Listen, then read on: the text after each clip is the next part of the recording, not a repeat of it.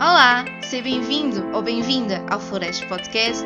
O meu nome é Patrícia e todas as semanas trago-vos um tema de desenvolvimento pessoal, profissional ou académico. Estás preparado para florescer? Vem daí!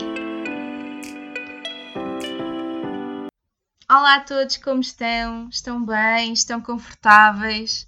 E essa quarentena? Já estão a darem malucos ou nem por isso? Eu já estou um bocadinho, sou, sou sincera a originalidade para arranjar novas atividades não está a ser muito eficaz. Apesar que eu continuo a trabalhar, estou a trabalhar em formato remote, mas realmente depois do trabalho já se começa a tornar difícil arranjar aqui atividades novas e depois é um bocadinho cansativo. Não sei se concordam comigo, mas estamos numa fase complicada.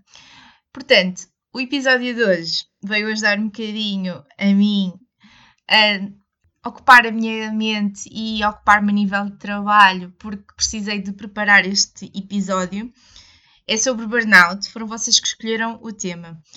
Porquê que foi preciso preparar? Porque é um tema sério e não vos quero trazer informações erradas, então recorri a fontes fidedignas, como por exemplo a Organização Mundial de Saúde, para vos trazer então conteúdo relevante e fidedigno. A primeira parte do episódio vai ser então um bocadinho a falar o que é, que é o burnout no seu geral, as causas, os sintomas e depois vou falar um bocadinho da minha experiência e, no fundo, o meu testemunho dentro deste assunto. Espero que gostem. Estou um bocadinho nervosa porque também acabo por ter que hum, ficar um bocadinho vulnerável no facto de ter que falar sobre este assunto e hum, o que se passou comigo foi muito recente, portanto, mas vamos aí, sem medos, e espero também que me ajude a desabafar um bocadinho e que possa ajudar a alguém que esteja nesta fase ou que conheça alguém que também é um workaholic e que às vezes pode ali chegar quase ao burnout. Outra coisa que queria dizer antes de começar o episódio e começar a falar da temática em si, queria vos agradecer pelo feedback, tem sido muito bom tem-me dado dicas e tenho adorado um, a interação que têm tido comigo. Portanto, muito obrigada. Estou de coração cheio. Significa que o conteúdo que fiz é útil para alguém e é isso o meu propósito neste podcast: é que o meu conteúdo seja útil para ti. E, e, também às vezes para mim, para refletir sobre aquilo que estou a falar. Eu, este episódio foi escolhido por vocês, eu tinha colocado uma sondagem no Instagram entre este episódio, o burnout, e como fazer um currículo apelativo.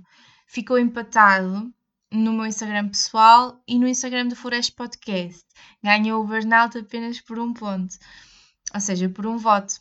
O que significa que este primeiro episódio vai ser sobre burnout, mas como também percebi que existe interesse da vossa parte sobre o currículo vai ser o próximo episódio, portanto estejam atentos. Vamos então começar a falar sobre o burnout ou síndrome de burnout. Portanto, o que é que é isto do, do burnout? É uma perturbação psicológica uh, causada pelo stress excessivo devido a uma sobrecarga de excesso de trabalho, ok? Pronto, isto é uma definição pequenina, não quis estar aqui muito a trazer definições muito complicadas.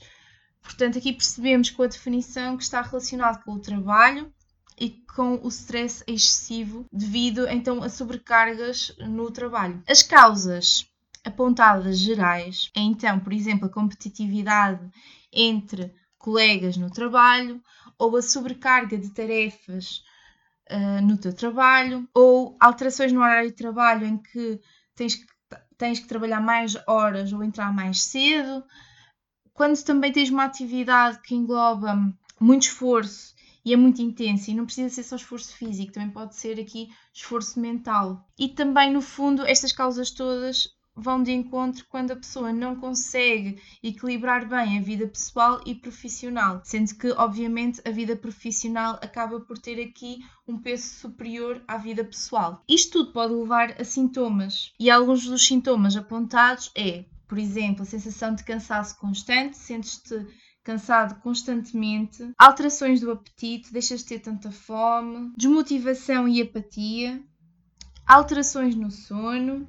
E aqui também falamos de sono de qualidade, portanto, até podes estar a dormir, mas o teu sono não é de qualidade.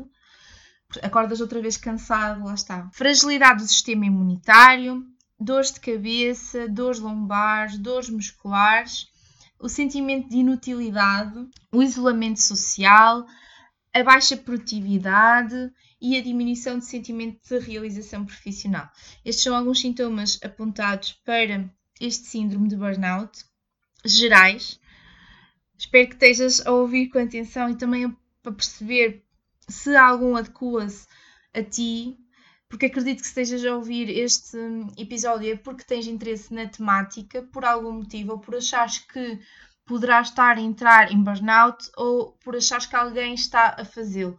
Por isso é que eu vos queria trazer estas causas, estes sintomas mais genéricos, que são apontados pela Organização Mundial de Saúde e por uh, fontes na área, para também trazer aqui informação para os dois lados, não ser só o meu testemunho, porque eu efetivamente as causas e os sintomas tocam alguns em pontos que eu falei agora, mas não em todos.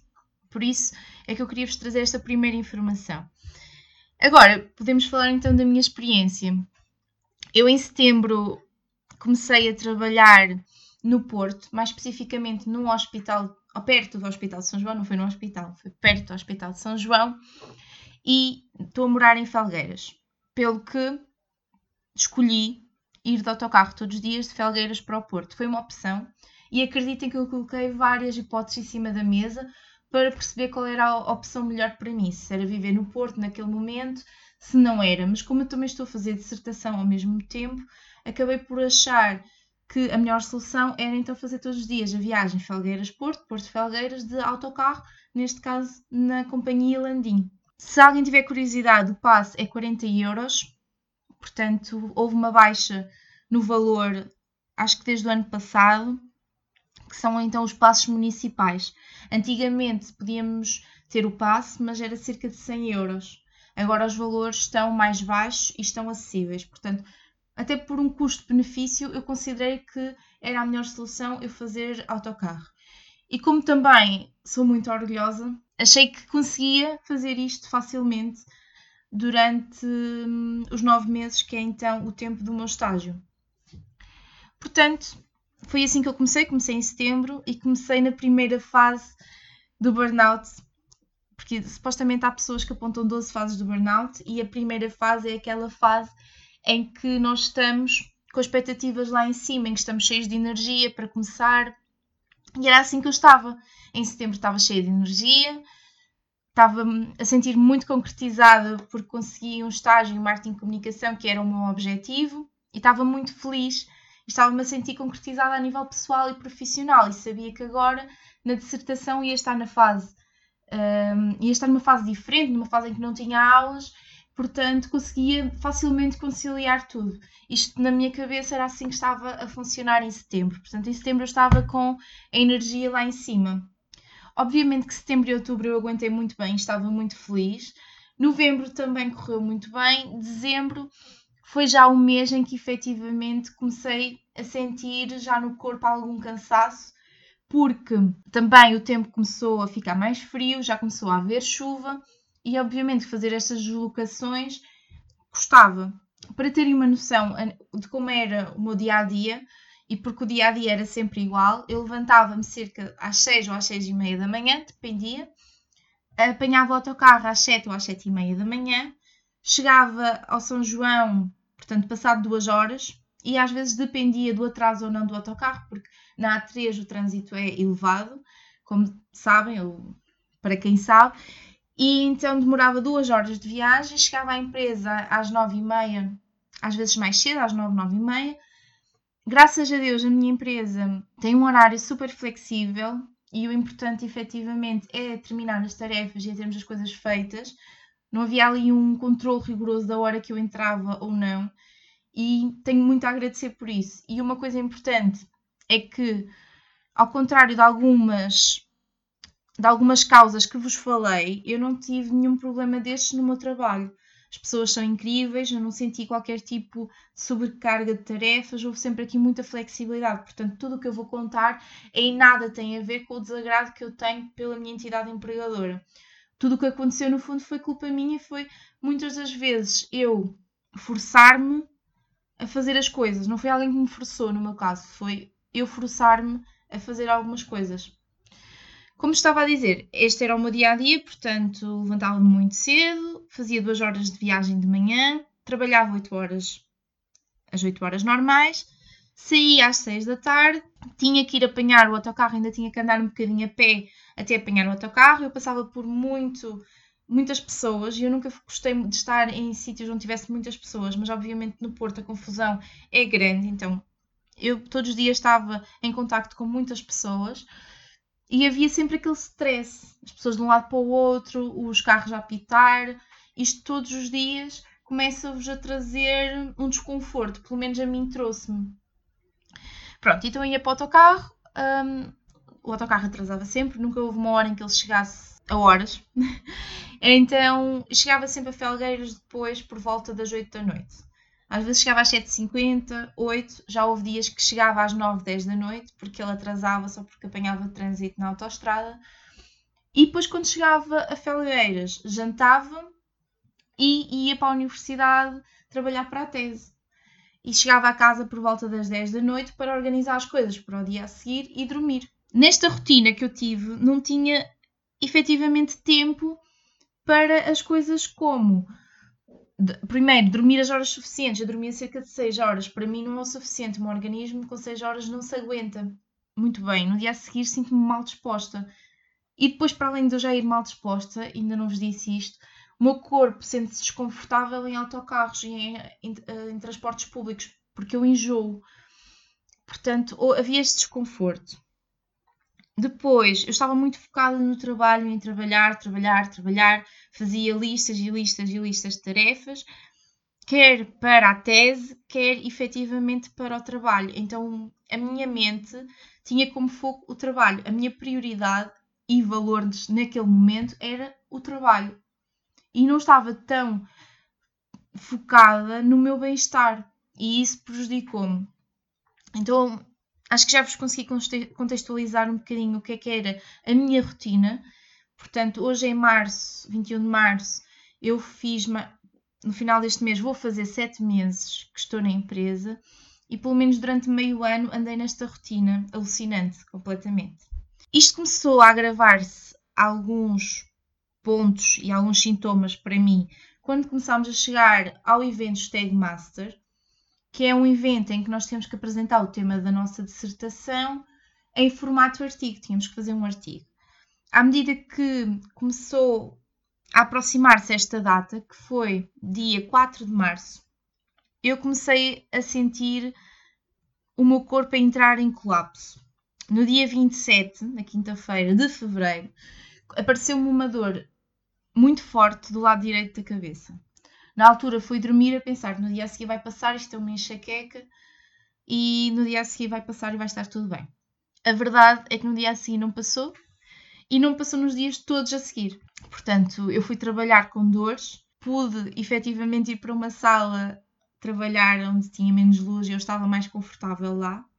Como vos digo, a minha empresa é incrível, tenho muito a agradecer mas depois, no, isto no dia 2, mas depois no dia 4 era o dia da apresentação e eu no dia da apresentação do meu artigo eu estava febril, estava com dor na cabeça excessiva, estava a tremer e efetivamente poderia ser pelos nervos, porque nós quando estamos nervosos há sempre aquele nervosismo para ir apresentar e podemos então ter este tremer e estas mãos frias.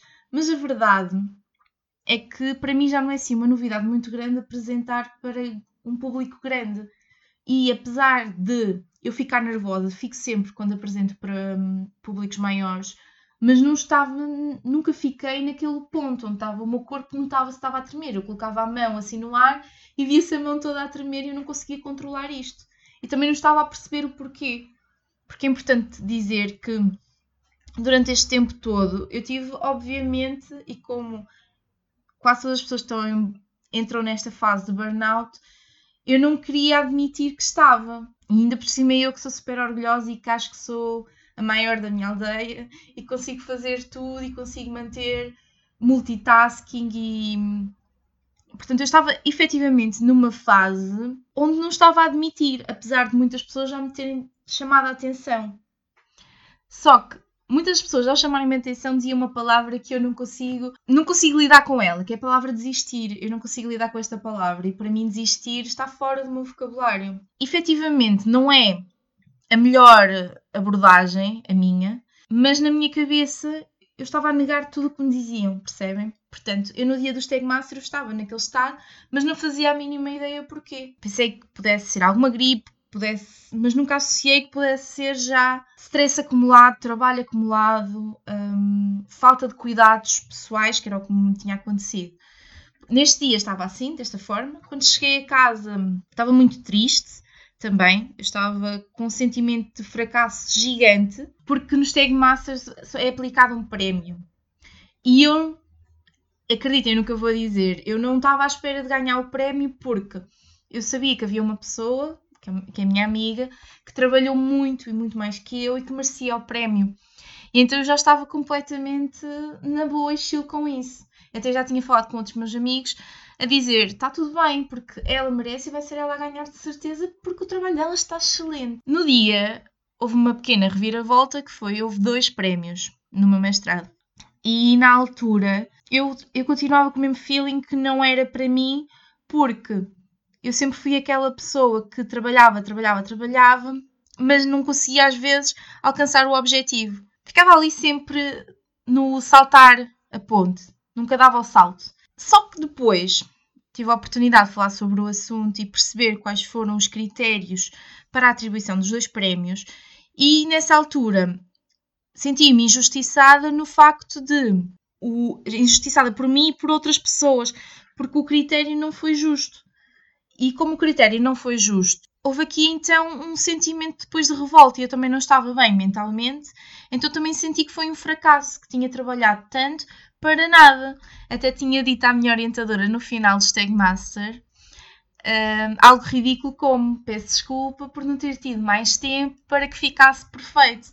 E lembro-me que na altura estava a minha, um, a minha orientadora, estava o meu namorado, estava uma amiga minha, e eles ficaram a olhar para mim com cara de parvos, do género: tu fizeste muito para o tempo que tinhas e estavas a trabalhar 8 horas diárias, tu fizeste muito e o artigo estava muito bom. Só que, efetivamente, na altura, quando uma pessoa está neste processo, sente-se fracassada e sente que hum, a culpa foi dela, entendem? E eu estava-me a sentir assim, estava-me a sentir fracassada. Eu acho que nem foi tanto pelo prémio, percebem? Num... Porque o prémio não é nada de especial, acreditem, aquilo é um, é um um cheque para ir a conferências. Quando se quiseres ir a uma conferência, a escola, independentemente do prémio, se pedires também te atribui o valor. Não era pelo prémio em si, percebem? Senti ali um fracasso, até porque a minha orientadora disse que também ficou triste de não ter ganho, então eu senti ali que estava a fracassar para com ela e para com as expectativas que, estavam, que tinham sobre mim. E então foi isto. Pronto, nesse dia então eu estava neste. estava muito mal. E à noite efetivamente comecei a não sentir as pernas e não me conseguia levantar do sofá. Estava com os meus colegas e estávamos todos eu não conseguia me levantar e estava-me a sentir muito hum, fraca e as minhas pernas não estavam a reagir. Então ligámos para a Saúde 24. Na Saúde 24 mandaram-me, não quiseram que eu fosse para o hospital naquela noite, disseram para ir dormir e descansar e no dia a seguir ir para o hospital. Eu não queria ir porque no dia a seguir tinha que ir trabalhar e hum, a senhora da saúde 24 disse: Não, não, a menina tem que ir porque já passou uma semana e tal que está assim e não é normal, então tem mesmo que amanhã dirigir-se ao hospital. Eu fui, só que efetivamente no hospital as coisas estavam um bocadinho doidas, porque no dia 5 de março foi no dia em que apareceu o primeiro caso de Covid-19 aqui em Felgueiras. A preocupação estava, obviamente, no vírus e não tanto nos sintomas que eu estava a ter. E pelo facto de eu ter febre, desconfio-se que eu também pudesse estar hum, contaminada. Mas como eu não tive fora do país ou não tive em contato direto com alguém que esteve ou que estava com Covid-19, fui enviada para casa com baixa médica durante dois dias portanto na quinta e na sexta, no dia 5 e no dia 6, até porque o médico disse que também, porque eu expliquei-lhe que, que tive esta apresentação e o médico não quis dar um diagnóstico e eu percebo perfeitamente, porque também não tínhamos feito análises, não tínhamos feito testes a observação que ele fez ali a mim foi tensão e foi, viu-me o ouvido, porque eu estava com uma pressão no ouvido. E ele disse: Eu não posso dar agora nenhum diagnóstico, o que eu posso fazer é colocar-lhe em baixa durante dois dias, é o que eu recomendo para conseguir refortalecer-se e vamos acompanhar os sintomas. Se não passar na segunda-feira, tenho que voltar aqui. Se durante o fim de semana tiver falta de ar, isto relativamente ao Covid-19, tinha que ir diretamente para o hospital e se tivesse vômitos, poderia ser alguma coisa relacionado com a cabeça pela dor que eu estava a ter e que também tinha que ir diretamente para o hospital. Portanto, estamos aqui numa situação complicada, quer na parte do centro de saúde, quer para mim, que também não estava a ter um diagnóstico. Na segunda-feira eu não estava bem, tive que lá voltar e eu tive que ser. Um, tive que ir para a base de dados de pessoas que pudessem estar infectadas pelo facto de ter alguns sintomas e pelo facto também de ter estado no Stag Master, onde teve pessoas que estiveram no estrangeiro. Ao mesmo tempo, o, o médico sabia que provavelmente não teria nada a ver e então que os meus sintomas poderiam estar relacionados com várias coisas, englobando uma um possível burnout. E isto agora, neste momento, estamos a acompanhar os sintomas, portanto, nesta semana posso-vos dizer com muita felicidade que não tenho dores, mas tenho estado a acompanhar os sintomas e, e efetivamente o médico tem-me ligado todos os dias para perceber como é que eu estou. Não me ligou esta semana, ligou uma semana anterior. Para perceber como é que eu estou e ir acompanhar os sintomas. E quando isto acalmar um bocadinho, ir fazer um taco à cabeça e mais análises para conseguirmos então chegar a uma conclusão. Mas a verdade, e em conversa com muitas pessoas e até com o próprio médico, conseguiu-se perceber que poderia estar efetivamente relacionado com um possível burnout da minha parte. Portanto, não é Hum, o que eu estou agora a falar com vocês não é oficial, é um possível, portanto, isto é importante referir antes de mais de qualquer coisa. Vou falar então um bocadinho sobre as causas que eu tive. A causa que pode estar por trás um, da minha experiência e durante estes seis meses em que estive a trabalhar no Porto. Foi então a tal sobrecarga de tarefas imposta por mim, volto a, a, frisar que não teve nada a ver com a minha entidade empregadora. Eu é que estava a puxar-me demasiado a ser perfeita, quer no trabalho, a ser perfeita na dissertação, a ser perfeita em projetos pessoais que eu tinha, quer de empreendedorismo, quer de freelancer. Eu estava-me a puxar a, a, a ser a melhor em tudo. Onde o dia só tem 24 horas. Portanto, houve aqui um esforço da minha parte e uma sobrecarga de trabalho a vários níveis. Não foi só no trabalho em si, foi uma sobrecarga de trabalho a muitos níveis. Para além disso, foi aquilo que eu vos disse, outra causa era o facto de eu viver um dia estressante e que puxava muito por mim a nível mental e físico.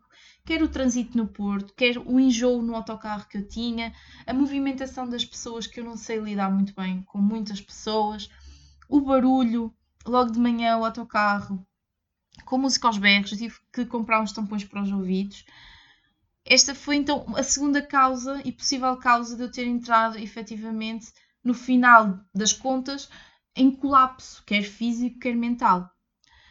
Depois foi esta falta de equilíbrio entre a vida pessoal e a vida profissional. Faltavam-me atividades de lazer, faltavam-me atividades de self-care, faltava eu dormir as horas suficientes, estar com os meus amigos, estar com a minha família.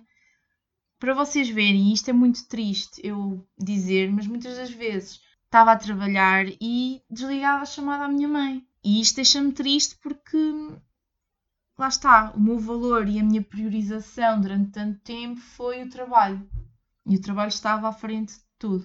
Apesar de eu considerar um grande elogio para mim própria o facto de eu ser uma pessoa que trabalha muito e que sou muito resiliente, e eu acho que isto são características boas em mim, mas também não pode ser de forma excessiva e consigo refletir isso agora quando forcei-me a parar. E isto da quarentena forçou-me a parar e colocou em pontos de vista diferentes daqueles que eu tinha, colocou as coisas em perspectiva. Os sintomas foi aquilo que eu já vos disse. Eu estava em cansaço constante, eu ia trabalhar e sentia-me cansada e tive uma baixa de produtividade. Às vezes não conseguia me concentrar na tarefa, não conseguia ser produtiva, se calhar passava horas e horas a olhar para uma tarefa e estava sempre a, a, tentar ver a melhor forma de fazer. E tive aqui uma baixa de produtividade por isso. Não, simplesmente fiz.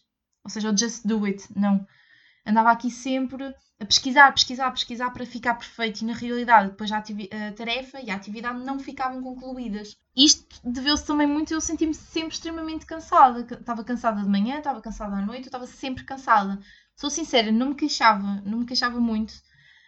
Para aquilo que eu estava a sentir, eu queixava-me zero. E aqui houve também o próximo sintoma, que foi alterações de humor. Eu guardava tudo para mim, acabava por ficar muito explosiva no trabalho nem tanto, mas se calhar mais em casa e com o meu namorado, e faltava-me a paciência facilmente. Eu já não tinha paciência para coisas mínimas. A minha paciência estava esgotada e também estava focada no trabalho. Portanto, o que eu tinha paciência era naquelas coisas. Se viessem com outras nhinhinhis e mimismis, eu não queria saber. Outro sintoma foi um afastamento natural das pessoas que gostava, já vos tinha referido, dos meus amigos, porque não tinha tempo, então houve este afastamento. Relativamente a dormir, dormia pouco, dormia 6 horas, para o meu organismo é pouco, mas também para além do, das as 6 horas em que eu estava a dormir, não era sono de qualidade, portanto era sono em que eu passava o tempo todo a sonhar, acordava como me sentisse cansada à mesma, tinha pesadelos e eu já tinha pesadelos antes, mas em momentos de mais stress eu acordo, acordo aos berros. Isso reflete-se um, nestas situações mais intensas. E então isto começou-se a tornar também na altura mais habitual. Comecei a ter dores fortes no lado direito da cabeça, como vos disse. Isto já são sintomas mais físicos. Fraqueza, a febre. E este sintoma, não tão físico, mas mais mental, era o facto de não me sentir realizada como pensava que ia me sentir. Como eu me sentia em setembro. Em setembro estava-me a sentir super realizada. E a meio, em janeiro, fevereiro, já não me estava a sentir tão realizada. Quer com a minha dissertação, porque achava que aquilo nunca estava perfeito e trabalhava, trabalhava, trabalhava, trabalhava para aquilo ficar perfeito. Quer também no meu trabalho. Quando na realidade eu podia me sentir efetivamente realizada, porque estava a fazer um trabalho que eu sempre quis fazer e também estava na fase de acabar o meu mestrado. Portanto, se eu não me tivesse auto-puxado e ter-me levado o meu corpo e a minha mente ao limite, eu podia estar-me a sentir assim, realizada. E não foi o que aconteceu. Sentia-me um fracasso e não me sentia realizada até ao dia 4 de março. Então eu vou-vos dizer algumas formas e agora para vos ajudar de evitar este, chegarmos a este ponto. E eu estou agora a falar, obviamente não estou 100% confortável com o que eu estou a falar, mas já estou a falar com uma maturidade diferente, já estou há duas semanas uh, que fui obrigada a parar pela quarentena e na altura também pela baixa médica e consegui então pôr em perspectiva e refletir que se calhar o que as pessoas me diziam era verdade. E eu estar sempre constantemente a fechar os ouvidos ao que os outros diziam também não foi positivo. Vamos então aqui falar de formas de evitar no dia a dia que cheguemos a este ponto que eu cheguei e que se calhar muitas pessoas chegaram não sei se também é o teu caso, se estás-te a identificar com alguma das coisas, ou se é o caso de alguém conhecido teu. E então vamos aqui ver algumas coisas para melhorar e colocar isto numa perspectiva mais positiva. Fazer pausas no trabalho, portanto, isto já toda a gente fala, mas é a realidade. Estamos a trabalhar, tentar não trabalhar as 8 horas seguidas, fazer aqui as pausas, a pausa do almoço, a pausa à meia da manhã, para tomar um cafezinho com uma colega de trabalho, com os colegas de trabalho, conversar e tentar conversar sem ser sobre trabalho, ou seja, fazermos aqui a pausa, caminhar um bocadinho, ir um bocadinho à janela do, do trabalho, apanhar um bocadinho de ar. Isto é ótimo para a nossa sanidade mental. Outra forma de evitar o burnout no dia a dia é ter planeado na agenda tempos em que não se pensa ou fala de trabalho ou não faz trabalho. Ou seja, conseguimos na agenda também arranjar aqui espaços para poder fazer atividades de lazer. E também, por exemplo, quando chegamos a casa, não ser o tema do jantar falar de trabalho. Isto também seria interessante ter em mente. Este ponto é desabafar com amigos. Desabafar com amigos é muito importante, ou com a família. Estamos-nos a sentir que no trabalho estamos a ser muito pressionados, vamos desabafar sobre isso. E desde cedo, ou seja, não no fim, não guardes tudo para ti, o que te está a incomodar, mas sim vai partilhando. E ao partilhar, acabas também por tirar um peso de cima. e as pessoas de certeza também vão te aconselhar e vão ter uma palavra a dizer sobre o assunto. Depois, aproveitar então os fins de semana para descansar e para cuidar de ti própria ou de ti próprio. Ou seja, não trazer trabalho para casa no fim de semana, nem no dia, nem no dia a dia. Esta era outra dica que eu tinha. Dormir as horas suficientes. E dormir as horas suficientes não é 8 horas, é as horas que forem suficientes para o teu organismo estar bem. Eu não acredito nas 8 horas, já, acho que já vos tinha dito isso. O número de horas de sono tem que estar relacionado com o teu bem-estar e o número de horas que precisas para ficar bem. Fazer exercício físico, estabelecer uma noite relaxante, por exemplo, sem teres um, os dispositivos eletrónicos perto, coloca uma velinha, duas horas antes de ir dormir desliga o telemóvel coloca em modo avião e tenta desligar um bocadinho os dispositivos móveis. Outra dica que eu tenho para vos dar é não ter o e-mail da empresa ligado no telemóvel, porque muitas vezes estamos de fim de semana e recebemos e-mails e notifica e é sobre trabalho. E então já estragou um bocadinho às vezes o fim de semana. Contra mim falo, também vou ter que desligar isto, porque eu ainda tenho ligado neste momento e vou ter que desligar. Isto é muito importante. Para a nossa sanidade mental e para cumprirmos aquilo que tínhamos estabelecido de no work em fins de semana. No fundo, estas dicas todas que vos estou a dar é saber balancear a vida pessoal e profissional, estabelecer limites e ter aqui um balanço para estarmos efetivamente felizes connosco próprias. Porque se nós vamos querer chegar à alta performance, quer no trabalho, quer a nível académico, só conseguimos chegar se estivermos bem de saúde. Porque se estivermos numa cama, não vamos conseguir fazer nada. E, já, e muitas, isto é um bocadinho irónico, porque muitas vezes já me disseram isso. Tu queres ser a melhor neste e neste aspecto, mas se estiveres numa cama não vais conseguir ser melhor em nada. E disseram-me isto e eu agora estou a dizer-vos isto a vocês. Relativamente a tratamentos, ou seja, após o colapso, portanto, o colapso é a última fase do burnout, que foi a fase em que eu cheguei, a fase em que o meu corpo disse: não, vais ter que obrigatoriamente parar. E teve sintomas reais, né? Não é que os outros sintomas não sejam reais, mas sintomas físicos, como a febre, como as dores. E então, nesta fase, tem que englobar tratamento. E às vezes é um tratamento mais complexo e a vários níveis. Obviamente que o primeiro, o primeiro tratamento é perceber a causa do teu burnout e reagir sobre ela. Se for o teu trabalho, a chefia ou os teus superiores estão a sobrecarregar-te com tarefas, não estão a valorizar o teu trabalho, tu estás-te a sentir autopressionado e a trabalhar mais para conseguir alcançar os objetivos e chegar às expectativas deles, se calhar, se eles não mudam este comportamento, se calhar mudar de trabalho seria interessante. Eu sei que não é fácil o que eu estou a dizer, não é fácil chegar lá e despedir-nos e mudar de trabalho. Não é o meu caso, graças a Deus, mas sei que pode ser o caso de muitas de vocês e muitos de vocês. Portanto, primeiro é atuar sobre a causa, perceber a causa do burnout. Outra é saber o balancear a vida pessoal e profissional. Melhorar então as condições e relações do trabalho, que está relacionado com perceber a causa. Podemos chegar a um ponto de tratamento que é o afastamento temporário, que é a baixa médica, que foi aquilo que me aconteceu. Depois poderemos também avançar para tratamentos farmacológicos, que estão relacionados então com a tomada de medicação receitada pelos profissionais de saúde e que pode atenuar, atenuar não, desculpem, atuar sobre o stress ou sobre a depressão, caso seja um dos sintomas. Em casos mais graves, podemos falar em psicoterapia e pode não ser casos mais graves. Tu podes escolher fazer psicoterapia e não é uma vergonha nenhuma. E é isso que as pessoas têm que perceber: quer a psicologia, quer a psicoterapia, não é vergonha nenhuma. Mas sim, tu identificas que não estás bem e procuras ajuda. E quando nós procuramos ajuda e dizemos, ok, eu não estou bem, já estamos um passo à frente para melhorar. É identificar que não estamos bem, é admitir que não estamos bem. E quando nós admitimos, já estamos muito mais à frente para sermos uma melhor versão de nós próprios.